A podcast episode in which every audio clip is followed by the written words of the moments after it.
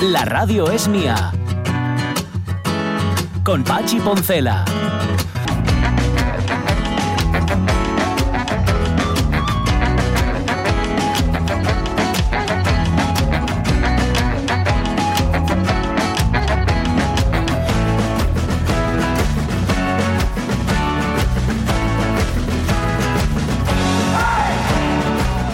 Las 11 y 7 minutos de la mañana, entre que tengo lío en la cabeza con las fechas, por aquello del año en blanco, el agujero negro que fue el año 2020, entre que el domingo Sí. eh, nos cambiaron la hora, Sí, entre que veo gente disfrazada por la calle y pienso que estamos en carnaval, acabo de escuchar unos silbatos ahora Sí. mismo aquí abajo y digo yo, ya llegaron los de la charanga.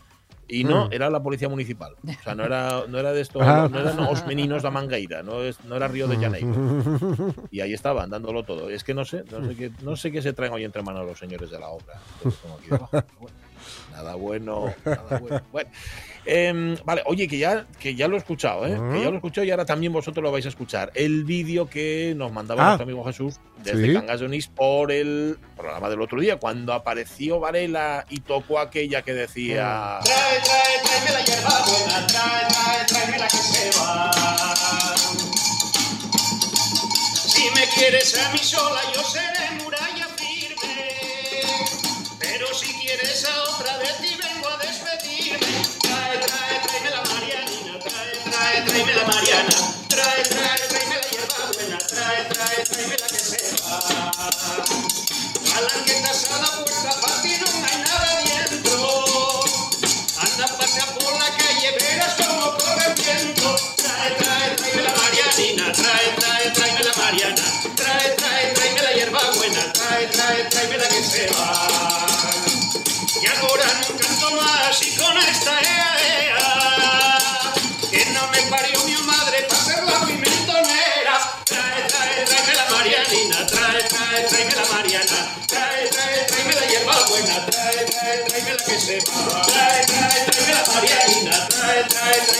tráeme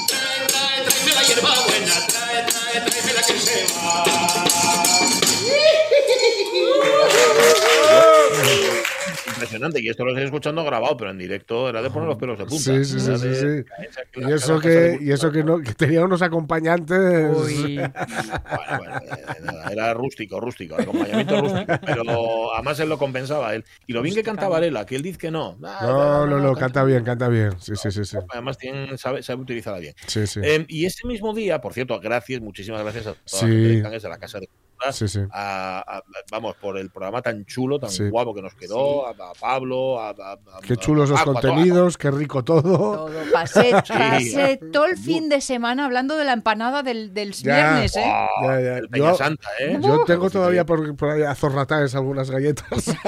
Ah, duraron. No, no, no, no, no. Bueno, eh, y ese día lamentamos, el viernes lamentamos, no haber traído una canción que es que iba al pelo, iba al pelo con el tema que tratábamos, que ya sabéis, era economía social, economía Sí. circular, etcétera, Ujú. etcétera. Resulta que en su día, eh, Varela y Sira, ya sabéis, ese dúo Mm. tragicómico que volverán, por cierto, a la antena de la radio mía muy pronto, muy pronto, ya lo amenazamos con ello. Eh, em, digamos que le daban vueltas a una canción, no solamente le daban vueltas, sino que le daban vueltas a lo que nosotros habíamos dicho y componían con ello una canción. Bueno, no me enrollo más, es esta, dale, A ver con qué me vas a sorprender. venga.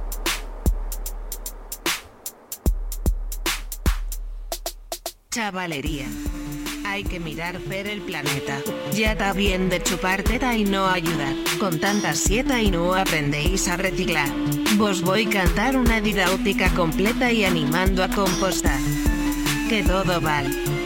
Puede reutilizarse la materia residual hasta les sobres que mos queden na cazuela. Se pueden compostar, lo canta Poncela. Dai Pachi. Que compostéis, si podéis. Que compostéis, si podéis. Compostéis, si podéis. Que compostéis, que está muy bien. Que compostéis, si podéis. Que compostéis, si podéis. Que compostéis, si podéis. Que compostéis, está muy bien. No sois capaces de aprender bien los collores. Todos los residuos pueden ser materia prima. Tiráis basures por todos los contenedores. Gracias al reciclado, cuidamos bien del clima. Avellaneda. Cinco cubos. Cinco cubos. Reciclo estrictamente. Cinco cubos. Con pedalera. Con pedal. Azul, amarillo, verde, orgánico, que es el marrón, y el negro, que es Que compostéis, compostéis, si podéis. El día churretoso. Que compostéis, si podéis.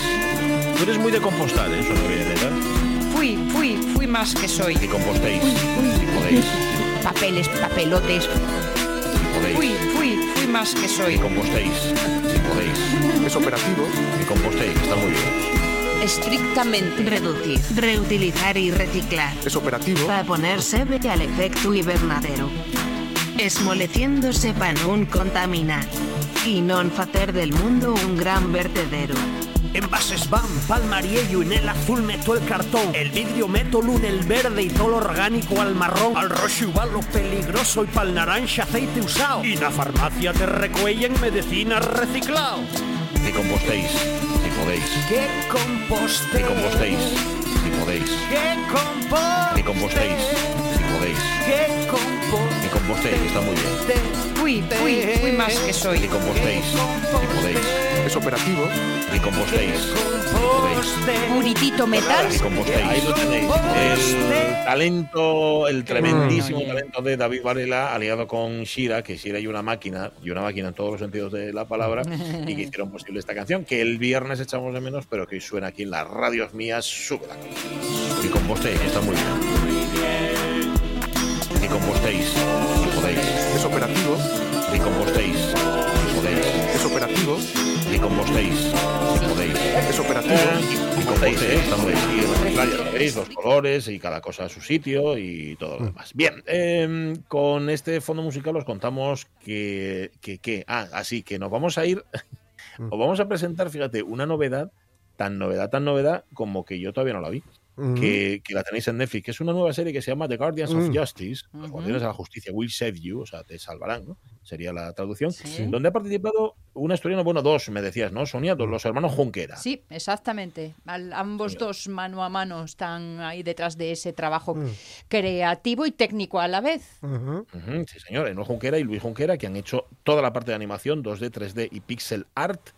Y nos lo va a contar aquí en la radio mía. Primero, cómo se llega a participar en un programa, perdón, en un programa, en una serie tan, eh, ¿cómo decirlo?, internacional como es esta, que además, Sí. por cierto, fue nominada a la Palma de Oro en el Festival de Cannes, ni más ni menos. Fíjate. Y, y sobre todo cómo se hace, qué es lo que han hecho y cómo han trabajado. Vale, eh, hoy un poco de Pío Baroja para compensar tanto, tanta tecnología. Nos vamos un poco a prosa del 98. Jorge Sí, sí, sí, sí, porque bueno, y el, es el aniversario de su muerte en 1956.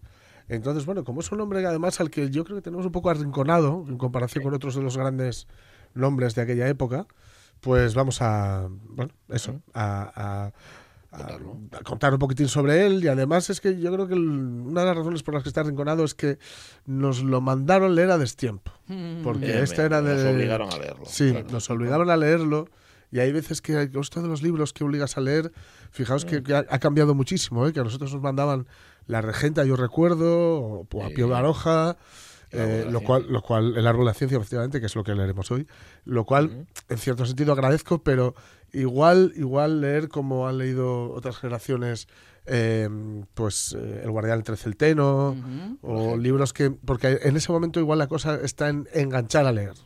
Y luego ya Claro, veremos Comulgas más ¿no? con cierta literatura y luego ya te pones a leer otras Claro, cosas. ¿no? claro, Pero, claro. principio, Pero eso yo creo que Baroja ha, ha sufrido un poco de eso y hoy, hoy vamos a repararlo, en fin, a nuestra escala. Bien, pues muy bien. Em, ¿Qué más? Vamos a rematar nuestra revista de presa. Sí. Vamos a tener el Facebook también, lo que nos habéis contado sobre cementerios. Pero tenemos extremos. Y a los extremos que nos vamos, dale Caunedo y dale Avellanera. ¿Qué tienes para nosotros de Oriente y de Occidente? Uy, eh? Pues vengo con el pico caliente del queso, Sí, ¿no? con angula, chosco, vino y miel. ¿Qué os Contra, pues, parece? ala, ¿Eh? no te Esta cortes. mañanita, pues Tira, tira. por ejemplo, por ejemplo, la primera angula de la temporada. ¿Cuánto de, dijiste que estaba el kilo de 47. 47. Vale, 47. el kilo de angula 4.640 euros. Bueno, pues 47 te dejan verla. oh yeah, oh yeah. Pues, pues tienen una para lamer por 47, pero, pero la, la- la lame todo el mundo. Bueno, eh, os dejo con este titular. No creo que necesitemos eh, meternos No, mucho más al fondo. Se hizo el, el- ¿cómo se dice esto de que, que Subasta. pujan? Eso. O sea, subasta. La subasta de los primeros, poco más de kilo y, kilo y cuarto, ¿eh? poco más de kilo y cuarto. Llámenlo loro blanco. Bien está entendido por qué. Se capturaron Sí. durante la noche y eh, el que los llevó fue el restaurante Güeyumar, que los va a destinar a su línea de conservas. Ah, Muy bien. Oye, a lo mejor en una segunda vuelta, Bueno, igual, ¿eh? Igual todavía toca, hay opción. Sí, 10 raminos. Eso es. También ha sido un fin de semana de mucho festival, eh, no solo alimenticio, sino de ganado. Ah, y claro, ahí los ganaderos, pues igual que antes lo, nos comentabas, Pache, ahí en Cangas, que en Cangas de Onís, ¿no? Que dijeron, "Ah, sí. problema y tal cual. Pues esto, por ejemplo, también pasaba en Amieva, que eh, hablan de los ataques del cánido, leo el Sí. titular, ¿no? Con unos gastos inasumibles y que si la cosa sigue así, pues apaga y vámonos, ¿eh? Y es lo que, lo que anden diciendo. Y luego, ¿qué más? Ah, lo del caso Ardines, no digo nada porque están nuestros compañeros de los informativos y porque además uf, me da así como un sí, poco da de un poquito de ¿eh? cocina, sí. Y luego de CIOs que están preparándose en Riva de Sella porque van a organizar su propia Semana Europea de la Prevención de Residuos. Ah. ¿eh? muy bien. Qué bueno. con una de esas R's, que es la de evitar. Pasa que aquí la R está al final. Al final, guitarra. y que se celebra eso del 20 al 28 de noviembre, así que si acaso ya cuando llegue el momento os doy más pistas eh, sobre ello. Todo eso por el oriente de Asturias. Por el occidente, tal vino, el de Cangas. Vino. El de De Cangas, Cangas. rico. 99.000 kilos de uva recogida. Mm. Que yo soy ellos y miento y digo 100.000. Pff, Total, Ajá. mil kilos más, mil kilos menos de rematar. uva. Oye, para Sí, sí, rematar y eh, para redondear. Eh, la denominación origen de origen protegido, vino de Cangas de Narcea, ha cerrado la etapa. La verdad es que la campaña, bueno, pues fue un poquitín peor que el año pasado, pero es que entre las heladas, eh, las lluvias de junio, las heladas de abril, Ya, según nos no cuentan. Pues que, claro, Mm. claro, claro. Oye, mm, más de un mes, ¿eh? Dando ya la vendimia uva aquí, uva allí. Uf. De una en una, además. De- bueno, no, igual no tanto, pero Bueno, bueno, ahí casi. se andan, ahí se andan. ¿Qué más cosas? ¿Qué más cosas? Ah, pues eh, eh, faltaba el chosco, por favor, Ah, ¿eh? sí. en Tineo. ¿Cómo no? Que celebró el vigésimo Festival del Chosco ayer mismo. Tineo, participaron siete productores y ahí mm, pasaron lo pipa y de paso también pidieron, pues por ejemplo, eh, que mejore ya el acceso a la espina, porque ya sabéis cómo anden por ahí. ¿eh? así un poco Ujú. achuquinaos. Sí. A la miel iremos luego con los nuestros amigos de Tu Colmena, que estuvieron en, en Boal. Además estuvieron ellos directamente, así que nos darán Vale, cuentas. nos Y lo bien. último, que andamos ahí pendientes, ya os conté más cocinas eh, estas semanas atrás en Luarca, que andan reorganizando todo, aparcamientos Sí. y zonas y todo y todo. Bueno, pues van a hacer un par de zonas nuevas de aparcamiento verde y naranja, cara ya a la primavera, y vera- primavera, verano, que ya cuando llegamos los de fuera. Ya, ¿eh? Así claro. que a fijarse bien en los rayines, que luego es de, ay, meca, es que no me enteré. Sí, sí. No me Y pagues no me igual. Estaba crudo, no coció. Vale. Oye, pues vaya completo, ¿no? Vaya completo. Vale, nos faltaba la miel, pero luego la retomamos. Eso pero bueno, es, vino es. chosco y, y queso y, Y- y angula. falta. Con eso ya andas el camino. Con angula, gamoneu y vino. Y Chosco, chosco. perdón, que se me olvidaba. Gracias, Avianeda. 11 y 20 minutos de la mañana completamos Revista de Presa.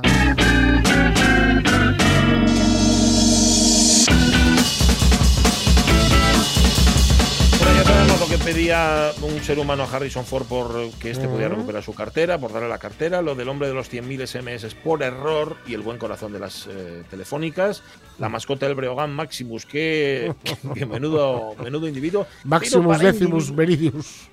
Sí. Pero para individuo, el que viene a continuación. Dale. El coloso de los aires que ya sobrevuela Asturias. Ahí está. Ahí está. Liberados, estos nos tiene que sonar porque ya hablamos de cuando se les trajo. Los siete pigardos Los que se trajeron, ¿vale? Pues se han liberado ya en los cielos cantábricos y alcanzan una envergadura de casi dos metros. O sea que Coño. si os fijáis, se les, se les va a ver casi bien. Eh, vamos a ver si no les hacemos nada, ¿vale? Sí, sí, ¿Eh? está bien, bien. Venga. A ver si, a ver si dura. Es, un- una especie de ave accipitiriforme. Sí. Accipitri. Ah, No hay más que mirarla. Accipitiriforme. Sí, accipitiriforme. Eso, los accipitiriformes, por si no lo sabéis, son las, ma- la mayor parte de las rapaces diurnas. Eso Pero es. claro, prefieren llamarles rapaces como hacemos aquí, ¿no? Claro, En lugar claro, de confundir, ah, es rapaz. No, no, el rapaz de ahí. nombre. Sí, sí. Claro, no dices accipitriforme. Pero eso, rapaz. a ver si no aparece ninguno, si no- que no aparece ninguno desmangado por el suelo, aunque bueno, sería el lobo seguramente, ¿eh? sin pasar. Seguramente, seguramente, sí, eso, eso es lo habitual. Alcanza, tú decías dos metros, puede alcanzar hasta 2,45. ¿eh? No está mal, ¿eh? Y es, son más grandes las hembras que los machos. Anda. Ahí lo tienes. Mira, qué Tiene un grandonas. pico carnicero, sí, sí. Eh, eh, Tiene eh, un cogote más pálido, la cabeza marrón. Bueno, nada, no os digo más porque ya sabéis cómo son los pigarros. envergadura significa de extremo a extremo del En ala, principio ¿no? serán las alas, me imagino, sí, sí. Vale. Sí, sí, sí, suponemos que sí. Eh, bueno, digo yo que sí, vamos. Yo me tropecé con uno, no un pigardo, ¿eh? Mm. con un buitre en las hoces del Duratón, Ah, eh, por ahí sí, por Segovia. querencia. Sí, y a- ahí estaban, bueno, ya sabes que yo con los buitres tengo una historia de amor inquebrantable, inquebrantable, estable. Desde tu más tierna infancia. Y pasábamos ahí con una piragüina de esto que puedes hacer el descenso como el de Sella, pero no tan guapo. Y mm, claro, ha- hacía mucho calor, mucho, mucho calor, era septiembre, no, era agosto, que digo yo. Y los buitres, claro, tienen ahí sus nidos y además hay que estar- hablar bajito porque cuando se ponga de crianza, y hay muchas más aves, y pasa, ya digo, el duratón, ¿no? Y, Sí. ¿y qué es lo que hacen ellos? Pues se mojan. Ellos bajan al, al río Ajá. y si, si tienen mucho, mucho calor, Sí. porque además con tanto plumaje, etcétera, se mojan, pero luego tienen que secar. Y cuando Sí. se, porque no pueden volar. Ah, claro, con Entonces, las, uh, lo que hacen es subir a saltitos Sí.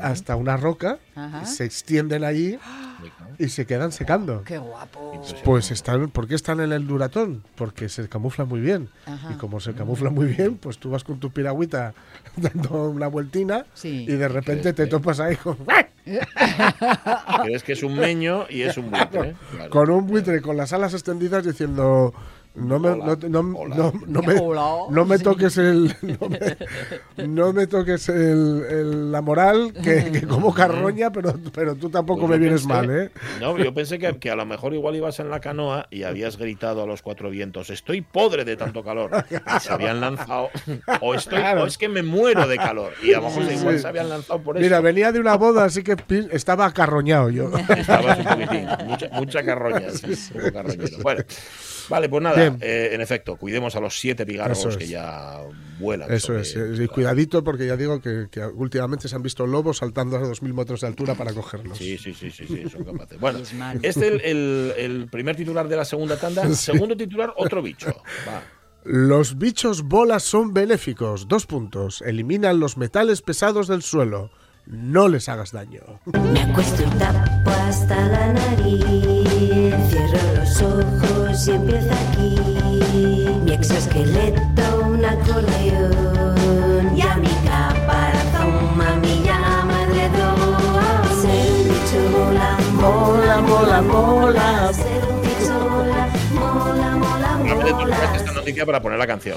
¿no? Sí, sí, sí, sí, sí. Así que está Petit Pop. Bueno, pues estudios, saben los bichos bola, ya sabes cuáles son, ¿no? Los que, cuando, que son como armadillos chiquitinos, ¿no? Sí. Que cuando los ves, se encogen sobre sí mismos y se hacen con una bolita. Eh, pues son los bichos bola, también con- conocidos como las cochinillas, Sí. ¿no? Parece ¿Vale? la bola de un perdigón. Sí, sí, sí, sí, porque tiene un color así como metálico además, ¿no? Pues ayuda mucho al planeta porque elimina los, metados, los metales pesados del suelo. Ojo, no, no es que estén ahí a destajo, no les toca trabajar como a los curris en Fraggle Rock, pero lo que hacen es comerlo. Así que, claro, eh, hay que, bueno, a ver, no, no tampoco es que a partir de ahora tengáis que ir mirando para el suelo, no vaya a ser que piséis a un bicho bola, probitín, pero no lo hagáis aposta. No lo hagáis aposta. Sí, el momento, Lo- ¡ah, qué asco! Claro. ¡Ay, písalo, písalo! Písalo, písalo, písalo. No. Claro, porque, porque eso, por ejemplo, lo hacen los lobos, los pisan a propósito y luego estamos pasa lo que pasa. No seáis como los lobos, no piséis bichos bola. Yo pensé bicho bola. Algunos hasta se lo han comido y luego Sí, mira lo que les ha pasado. Sí, sí, ah, y además ahora lo hacen los osos también. Porque También, también. se les ha contagiado la maldad. Sube más bicho bola, Caunedo.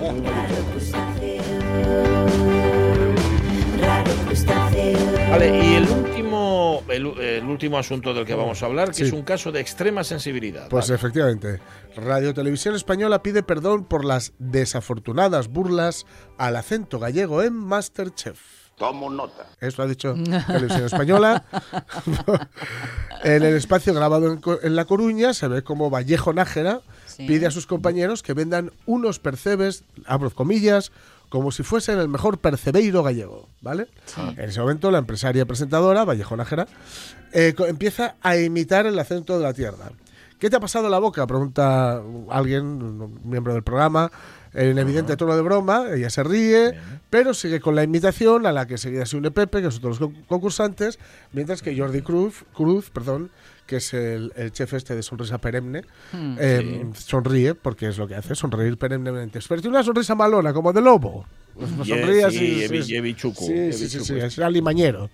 Entonces dice, eh, finalmente resu- resu- resulta que, ¿sabéis que ahora hay una defensora de la audiencia en Radio Televisión Española? Ah, sí, ¿vale? es verdad. María María Escario. Sí, ¿no? sí. Claro. La Sí, mítica María Escario, diría incluso. Ajá. Bueno, pues dice, en esta, est- esta secuencia de exteriores en Masterchef Celebrity, decía, eh, eh, bueno, es evidente que consiguió el efecto contrario de lo que pretendía a tenor de los comentarios que hemos recibido desde Galicia. Lo que quiso ser un guiño al idioma galego resultó para muchos una broma desafortunada, incluso de mal gusto, decía la periodista, y luego dio paso a varias de las quejas de los espectadores. Bueno, está bien, mm, igual estamos muy sensibles con nuestras cositas. Un poco, ¿no? Sí, igual estamos un poco sensibles. Ay, chico, eh, no porque sé. estamos. Sí, sí, sí, sí, sí, parecemos lobos. Entonces hay que estar menos sensibles. Pero bueno, lo que me gustó de esto es lo de la. Porque yo a- había oído el proyecto, pero no lo conocía. eh, tampoco es que ahora lo conozca en profundidad. Lo del. eh, bueno, la, la defensora de la audiencia Sí. y el hecho de que se dé voz eh, directamente, no solo que se diga ha habido quejas, sino que se pongan las Sí, quejas, ¿no? sí. Porque bueno, este caso nos puede parecer un poco baladí, ojito, um, que lo hubieran hecho con la asturiano, ¿eh? ya veríais a que se montaba Sí, claro. Aquí, pero eh, se- seguiríamos siendo demasiado sensibles si, si nos ponemos. Pero bueno, está bien porque en la noticia ya se habla también de algunas otras digamos cosas porque también critican tratamientos de noticias Sí. eh, ya destas, ¿no? Eso Y ya- ya eso- otro asunto, sí, sí, sí. sí. Así que bueno, está bastante guay esto. Pues sí, la verdad que sí. Oye, que pregunta eh, Ramón Redondo si las cochinillas son las que después de pasar por el mortero producen Sí. el pigmento rojo Sí, para la pintura. las sí, señor. mismas. La Sí, ¿no? grana cochinilla. Oh, sí. Sí, sí. Oh, sí. Sí, sí, sí. Tanto Los lobos los utilizan también para pintarse el ojo. También, pa- para, pintar- para pintarse los labios. Mira el lobo de Caperucita cuando Claro, quiso hacer de la abuelita. eso es. cogió ¿Eh? grana ¿Cómo cochinilla. sería la abuelita de Caperucita para confundirla con un lobo? Joder, la- el hambre que tiene que tener esa señora. Barbas de abuela. 11 y 29. Bueno, hablemos. Hoy día de difuntos. Mm. Hablemos de la muerte. ¿Qué es eso? ¿Qué? Muerto. ¿Qué es muerto? Dios, ¿qué pregunta es esa? Es cuando alguien ya no vive, cuando deja de vivir, ¿Y cuando deja uno de vivir? cuando uno es muy viejo o está muy enfermo. Y entonces te mueres. Sí, Se volvieron a encontrar al volver de aquella esquina. Se volvieron a encontrar y como dos criaturas se agarraron a llorar. Muerte motilleja, que bueno, se gustaba para no poner las clásicas de difuntos. ¿sabes? Pues sí, pues sí, mola, poner a mola mucho. tierra, por poner a Rodrigo Coba. Bueno, b- básicamente era si vais a los cementerios o no, si preferís todos los difuntos y todos los santos al Halloween o, o de qué vais. Cristina Tuero dice: Mm. De Guaja sí me llevaban mis vuelos a los cementerios, pero de mayor ya no volví más. Me gusta recordar a los que me faltan en el día a día, sin necesidad de ir. No Mm. soy de Halloween, ¿eh? Tampoco soy de Samaín, de la noche de Mm. ánimes, del año nuevo celta, o sea, de lo nuestro. Porque hay que proteger las tradiciones y transmitirlas a los guajes. Marce Gijón, en mi familia siempre se iba por estas fechas a los cementerios a llevar flores y a limpiar. Hoy en día, como soy la más joven, me toca a mí seguir con la tradición para los mayores de la familia para que los mayores se queden tranquilos. Eso sí, yo voy varios días antes de la fecha cuando no hay gente todavía. Personalmente no necesito ir al cementerio para acordarme de mis seres queridos. Los tengo presentes todos los días. Ah, tampoco me gusta Halloween. ¿Qué dice Roberto Cañal? ¿Qué cuenta? De toda la vida subimos al cementerio. Ese enseñaronme a respetar y recordar a los que ya no tan. Ahora tócame transmitilo. Voy de diez veces sin ser fecha señalada. Faigo la ruta por los sitios de descanso, Mm. nichos y sepultures y siempre finalizo con una visita a la fosa común que no Mm. puede faltar. El homenaje, sí, señor. María Sun dice que no va al cementerio porque no tiene a nadie allí. Hace unos años exhumamos los restos de mi abuelina mamina y mi bisabuela, los incineramos y sus cenizas están debajo de un manzano Mm. donde se sentaban a coser, a Ah, charlar o a mira. cantar. Qué Bueno, guapo. qué bueno, ¿eh? Y las de mi abuelín papi, las cenizas están en casa esperando poder llevarlas al mismo sitio. Qué guapo, ¿eh? Sí, señor. Em, María Sun no se acuerda de ir al cementerio en estas fechas. Dice, solo iba el día de la madre y el 12 de diciembre, que era el cumpleaños de Mamina. En un viaje a México aprendí a ver la muerte desde otro punto de vista y desde ese momento empecé a recordarlos a todos por esos momentos tan chulos que Mm. compartimos. Una canción, un olor, un abrazo cuando lo necesitaba. Todo eso hace que sigan con nosotros sin necesidad de ir un día al cementerio a hacer algo que realmente nos sirve. Pues está muy bien. Pues sí, señor, muy bien. Rego dice que es Samaín y nos pone los siguientes versos. Versos de los componentes de la huestia. Cuando nos yéramos vivos andábamos a estos figos. Y ahora que somos muertos, andamos por estos huertos. Andar, andar, hasta el tuero la figar. Mm. Ahí. Qué bien. Vaya. Carmen. Rodríguez, claro que voy al cementerio, lo hago siempre, más por, tradic- por tradición que por necesidad, porque para recordar a mis difuntos no necesito ninguna festividad. Nada de Halloween. En mi familia eso no existe. ¿Mm? Ajá, Tajante. vale. Emil Mm, González, fui a camposantos y cementerios desde muy guaje, siempre por mi cuenta, costumbre que conservo hoy día y si necesito pasear con tranquilidad y pensar en el pasado y en el futuro, pues es el escenario que elige. Difuntos, por supuesto, Halloween y un circo patajase. Guión, Certera, pues fíjate, cinco palabras. patajase de dulces. El bisabuelo de Ángela Serrano era enterrador. Anda. Fíjate, en mi casa se ha ido al cementerio de paseo de toda la vida, dice Ángela. Mi abuelo me llevaba a visitar a los de una parte de la familia y luego caminabas otra loma para llegar al otro cementerio para honrar a los de la otra. Una especie de local y visitantes normalizados de la niñez, dice Ángela. Yo he llevado a mis hijos al cementerio a seguir con la tradición y sin hacer de la muerte algo tabú, es parte de la vida. En días señalados, por supuesto, acudimos al cementerio con flores y a diario convivimos con las fotos de los que faltan, con esas anécdotas que le reportan memoria histórica y familiar. Los niños te hacen participar en modas de ultramar, no pasa nada. No es mejor ni peor si no olvidas tus creencias, tus valores ni tus principios. Hay que valorar de dónde venimos para enseñar a los que deben ir después. Muy ponderado. Ángel, Mm. muy bien. ¿Qué más? ¿Qué más nos cuentan? A ver. Pues perdime, perdón. Armando Nosti dice, me Ah, voy vale, a los vale, cementerios, me llevaban de pequeño al de Deva, al parroquial, y me parecía una fiesta rara. Dice, él. Mm. ni uno ni otro. Dice, él, ni Antroshu, digo, ni Antroshu, ni Halloween, ni difuntos. Un buen maguestu. Ahí Pues sí, señor.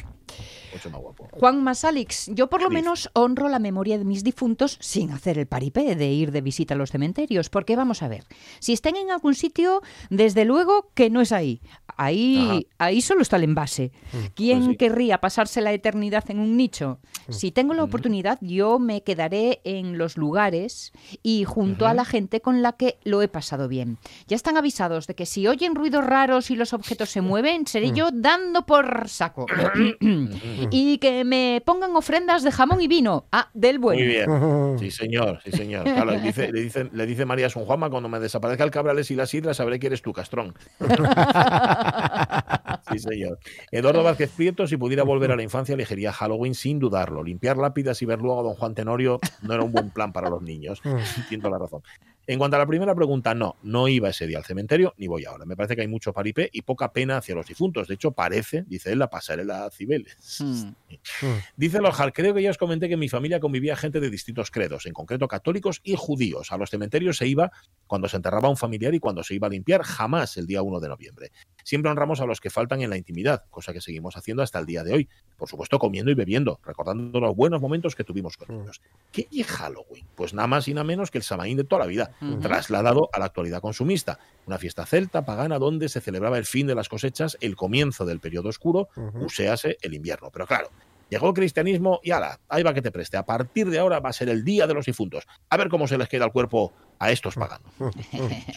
Bueno, venga, Pepita. ¿qué cuenta Pepita de Guaja con mi abuela y la hermana comí excursiones al cementerio les que quise y más, contra viento Sí. y marea y por un camín del demonio.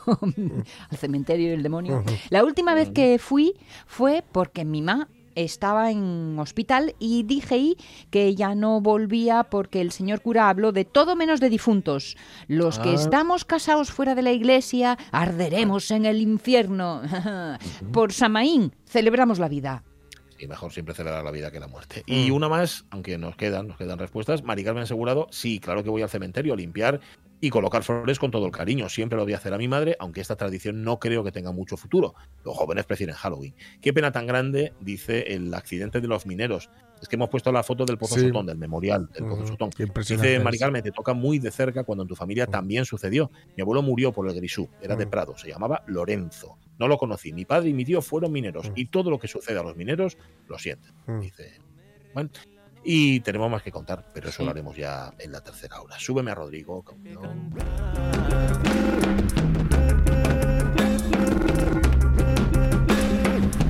En los velorios se advierte cuando alguien muere qué cosas. En los velorios se advierte que no lloramos al muerto, sino nuestra propia suerte cuando claro. alguien muere qué cosas. Bueno, las 11 minutos de la mañana, gracias oyentes de la radio mía por contarnos vuestras cosas. Mm, de un difunto famoso, de un difunto que escribía y escribía muy bien, vamos a hablar a continuación, después de que Caunedo nos separe. La radio es mía. y en el primer momento de su despertar no sabrá qué hora es. Se imaginará que acaba de acostarse. Esto es de Proust, de En busca del, del arca perdida. Pachi Poncela. Bueno, qué. Se moría Baroja, tal día como hoy. Pues sí, en 1956, en Madrid, eh, acabaría sus días Pío Baroja Inesi, el escritor español de la generación del 98. Por cierto, mm, os recomiendo desde ya algunas entrevistas que se conservan con él. que Era un hombre de una lucidez bastante, eh, en fin, bastante importante. Es de los que podría haber marchado, mm, pero bueno, como digamos sus obras, o mejor dicho, su forma de vida tenía un, un fondo conservador, era un hombre muy de estar en casa, él decía esto de memorias de un hombre de acción, ¿no? Él decía que, Mm. que le gustaría haber sido, pues eso, un hombre de acción, pero era más un hombre de, de batín, de, de quedarse en batín. Sí, entonces, bueno, yo creo que no, no le era muy molesto al, al régimen, ¿no? Pero bueno, no, no, no, no comulgaba tampoco con él. Entre sus obras más conocidas, pues Zalacaín el aventurero, seguramente, Mala hierba y, por supuesto, la que obligaban a leer, El árbol de la ciencia.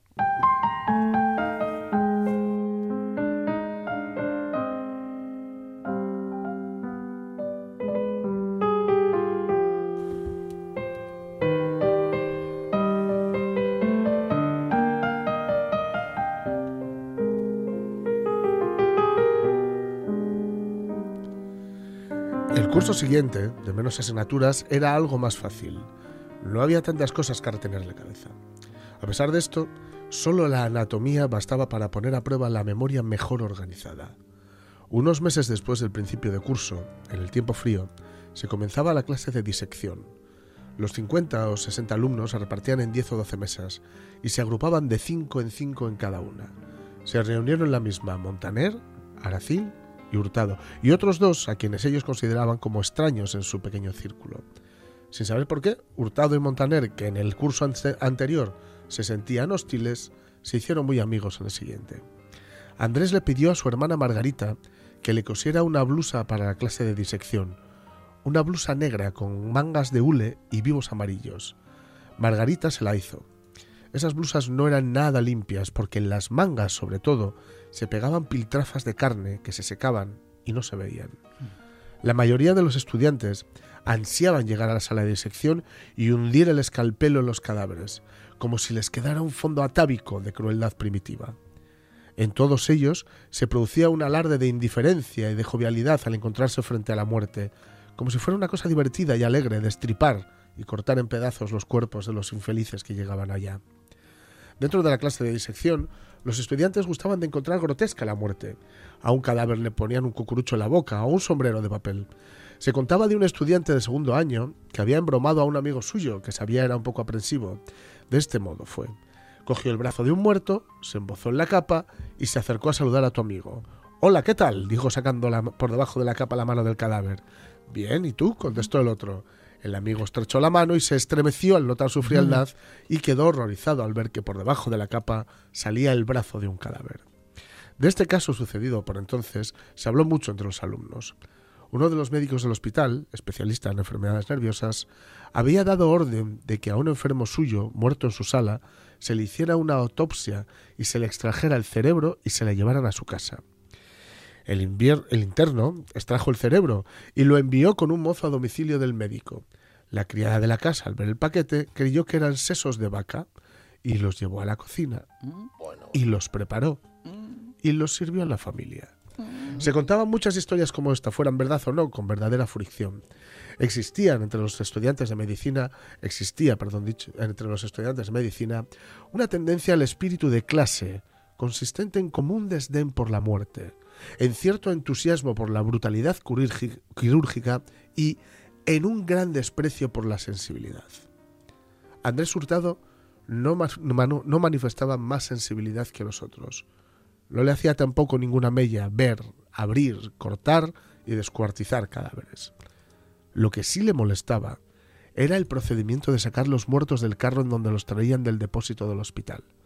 Los mozos cogían estos cadáveres, uno por los brazos y otro por los pies, los aupaban y los echaban al suelo. Eran casi siempre cuerpos esqueléticos, amarillos, como momias. Al dar en la piedra hacían un ruido desagradable, extraño, como de algo sin elasticidad que se derrama.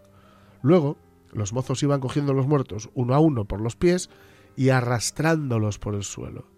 Y al pasar unas escaleras que había para bajar a un patio donde estaba el depósito de la sala, las cabezas iban dando lúgubremente en los escalones de piedra. La impresión era terrible. Aquello parecía el final de una batalla prehistórica o de un combate de circo romano en que los vencedores fueran arrastrando a los vencidos.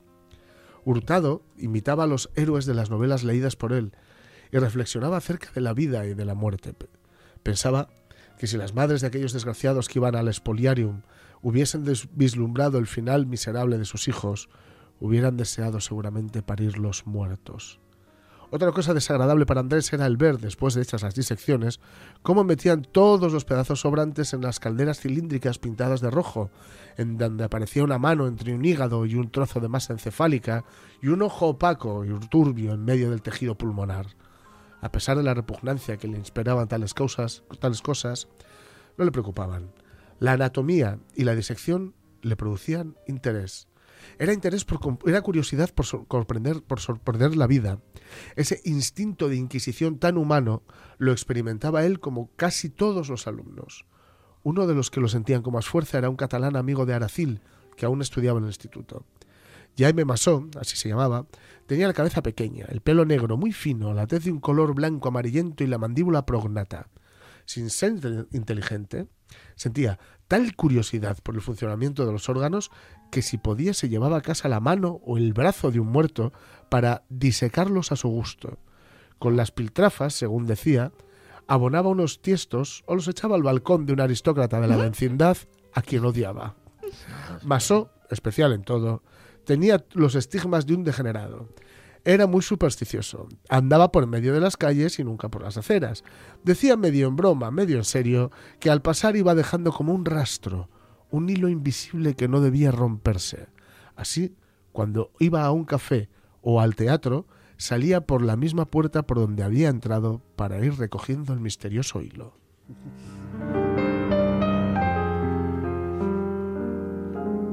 Quien se haya incorporado a tarde, que sepa que esto que ha contado Jorge Alonso no es de su invención. No, es de no, la- no. la ciencia. El árbol de la ciencia de Baroja, que ya digo, por, por fragmentos como este, mm, igual no era lo, lo más indicado para que nos mandaran leer con. Yo calculo que esto yo lo leí con 15, 16, no, 16 años, yo me, me imagino. A ver, era un poco. Luego, mm, a ver, no es todo tan escabroso, ¿eh? Mm. Pero bueno, es un libro. ¿Cómo os diría yo? Un poco taciturno, ¿no? El tono que tiene. Entonces, bueno, le tenemos por gris a, a Pío Baroja, ¿no? Casi amarillento.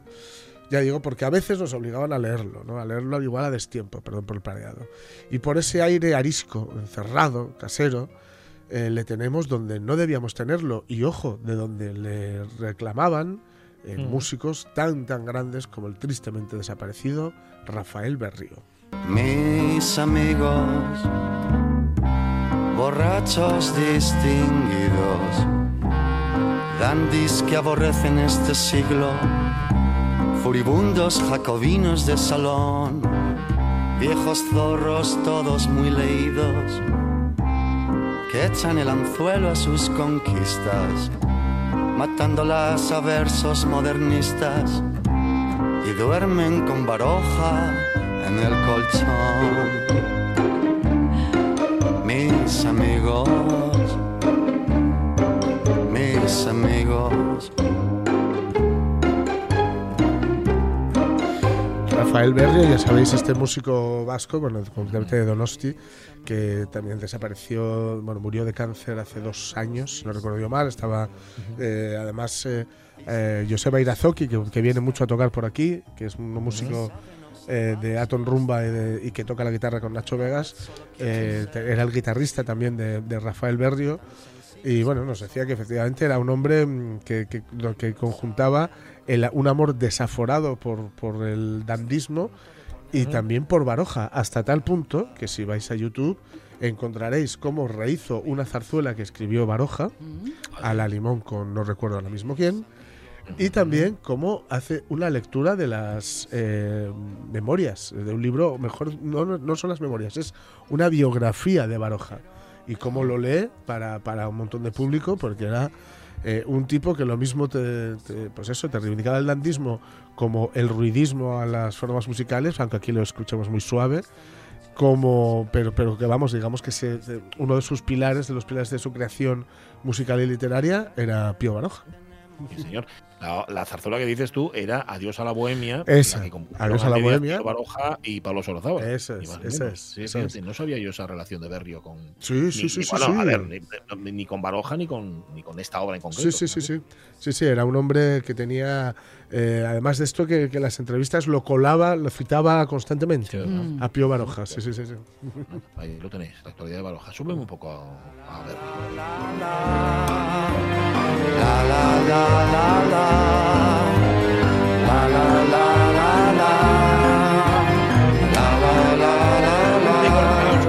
Mañana hoy hemos recordado a Baroja, que se moría tal día como este en el que estamos, en Madrid, en el año 1956. Con esa boina y ese aspecto que Sí, tenía. de- siempre. de- de Las pantuflas, la boina, la, la bata.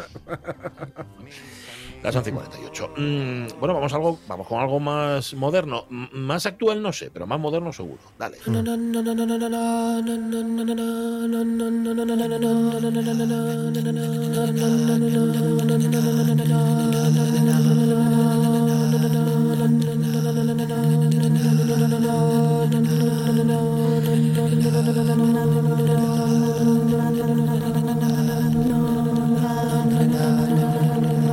No es la banda sonora de The Guardians of. Justice, no lo es, no lo es, porque no, no la tengo. Eh, pero sí que nos sirve para acompañar lo que os queremos contar. Eh, es una nueva serie de Netflix en la que han participado dos hermanos asturianos, ni más ni menos que Luis y Enol Junquera. Enol, ¿qué tal? Muy buenos días.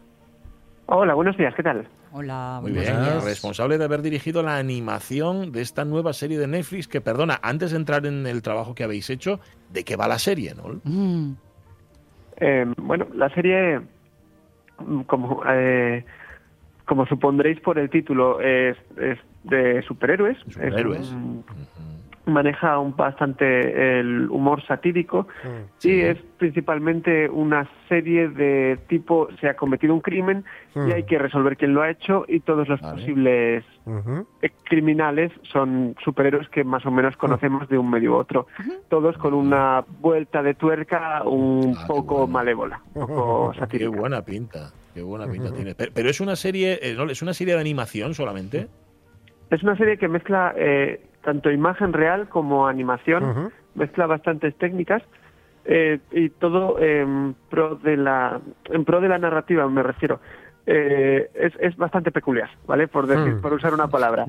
Eh, por- porque el mismo personaje tiene una versión de imagen real con un actor eh, cono- más o menos conocido Y luego tiene otra versión de animación y según el contexto en el que esté, si está igual sentado charlando con otros compañeros, pues igual es imagen real, pero igual está salvando el mundo de un eh, pulpo gigante y ahí es animación.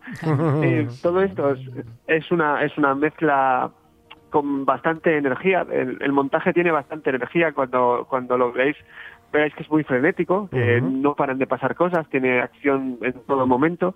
Eh, eh, bueno, y, y acaba tiene un resultado ah, para mi gusto bastante sugerente, sugerente y original. Eh, no, necesitamos algunas explicaciones, porque vale, 2D, 3D, hasta ahí bien. Pixel art, ¿qué es eso? ¿Vale? Eh, pixel art es como eh, antiguamente los videojuegos de, de ordenador se tenían muy pocos cuadraditos con colores Vale.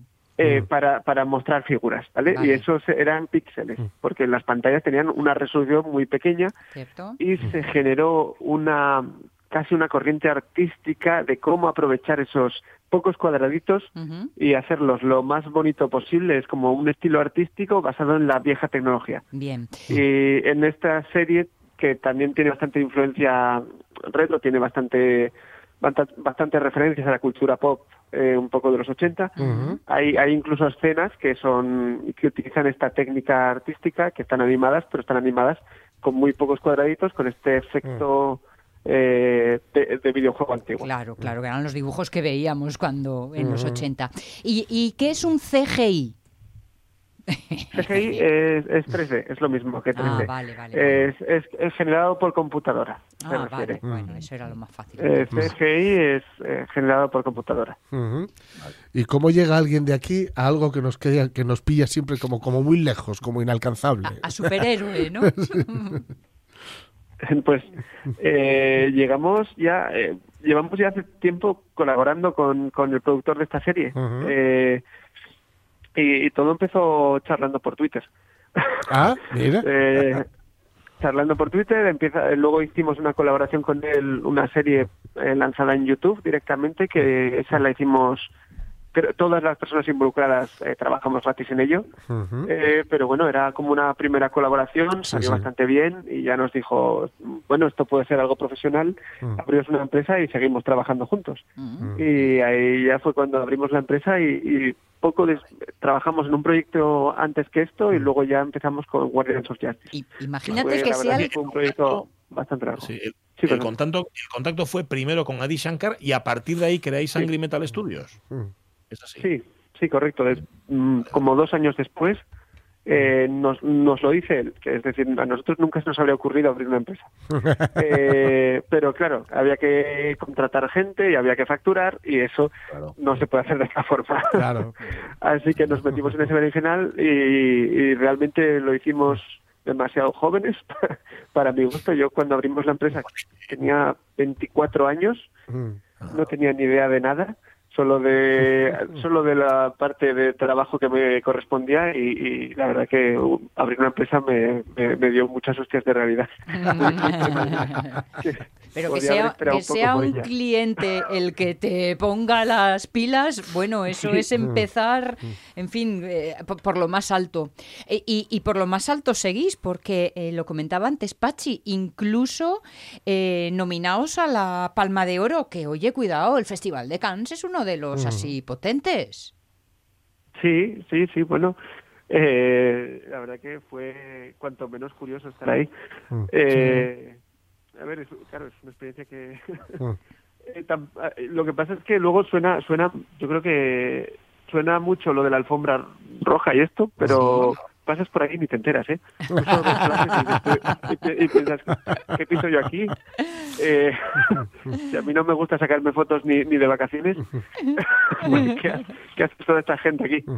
Eh, pero bueno, sí, es, está, es un, hay que, hay que ir al final a festivales y mercados todos los que puedas porque es donde luego, igual que nosotros hablamos con Adi Shankar por Twitter, normalmente cuando donde hablas con la gente con la que puedes negociar, ya que esto es un mercado muy internacional y obviamente es muy raro que el productor te pille en la calle de al lado, es decir, Claro. no creo que esté en la calle Escurdia. Eh, es muy raro, tienes que ir a estos sitios porque al final es donde puedes hablar con la gente que está en el mismo negocio que tú y con el que puedes seguir trabajando. Si, si, si no vas, eh, te pierdes la oportunidad de abrirte al mercado.